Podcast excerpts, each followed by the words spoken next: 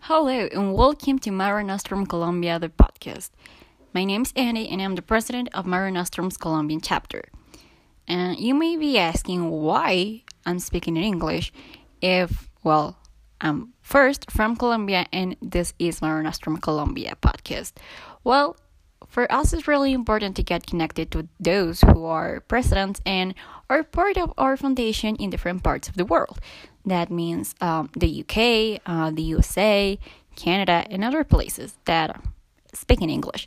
So, some of the episodes that we may uh, launch in the future may be in English. So, why not do an introduction for them as well as we did for the Spanish ones? I hope, I really, really hope you stay for all the interviews that we're going to be doing and all the amazing tips and recommendations and news and a lot of other things we're going to be sharing here. We really hope you enjoyed it and, well, we will listen to each other in the next chapter. Bye.